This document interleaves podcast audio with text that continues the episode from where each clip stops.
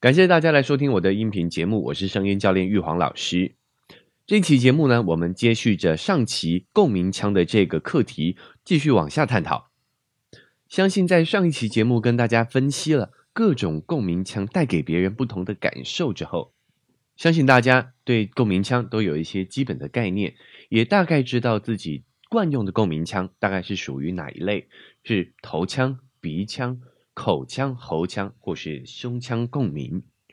不过，如果是想要转换、改变自己共鸣腔的朋友们，一定有尝试着想要去找到其他的共鸣腔，但是一定有一种不得其门而入的感觉，找到快要翻白眼了啊！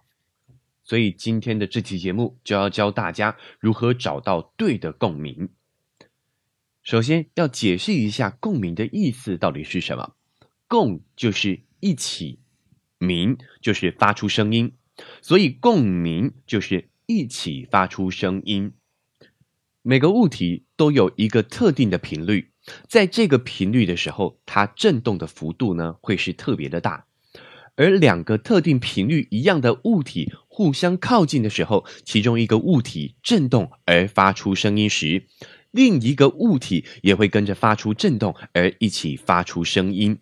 因此，整体的音量就会增强，这就是物理学上的共鸣。比如说，乐器的共鸣箱就是借由箱体里面的空气振动和发声体产生共鸣，来增加演奏的音量。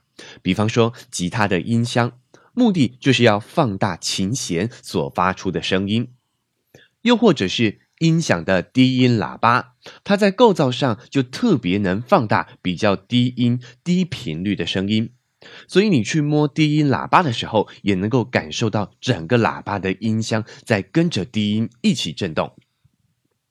我们物理课啊，就先上到这边，接着我们来上一下生物课。回到说话的共鸣，说话的时候。之所以可以有共鸣，是因为我们身体里有好几个中空的空间，可以产生像音响喇叭那样的共鸣。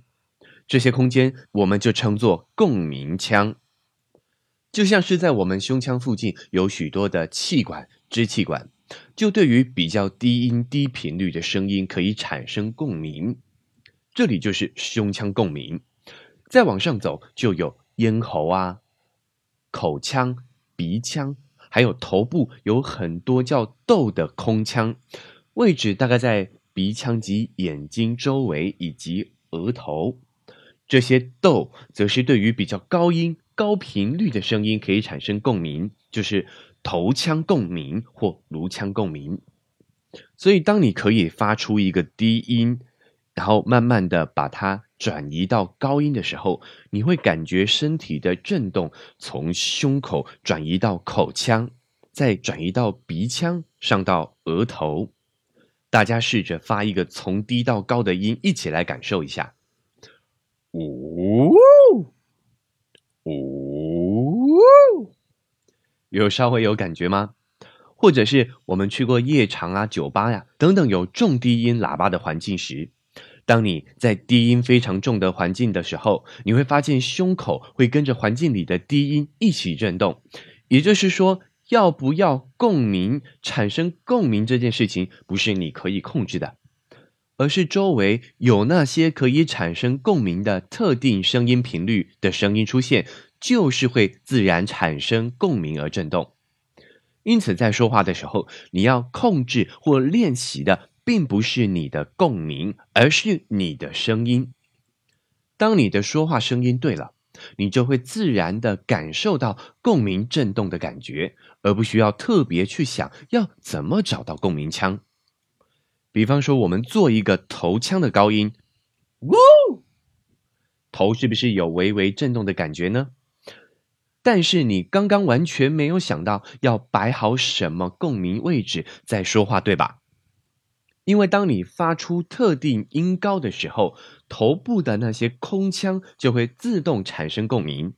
也就是说，共鸣是指一个用对声音、用对音阶的结果，并不是你要去控制的因素。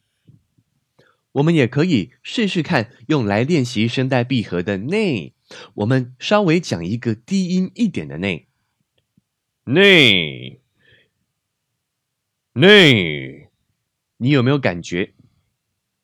内，你有没有稍微感觉到胸口自然有震动的感觉呢？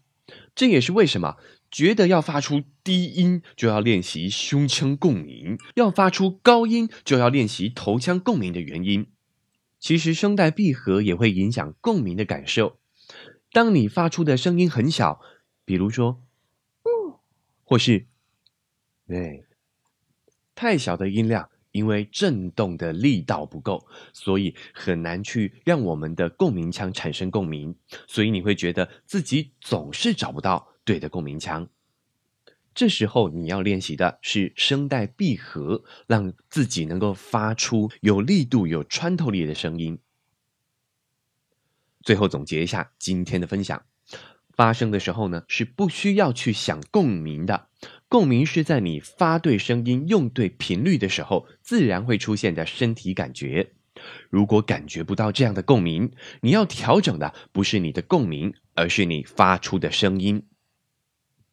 以上就是今天的分享，提供给您参考。如果您觉得有收获的话，欢迎您持续的关注或是转发给你认为他需要的朋友。最后，再次感谢您的收听，我们下期节目见。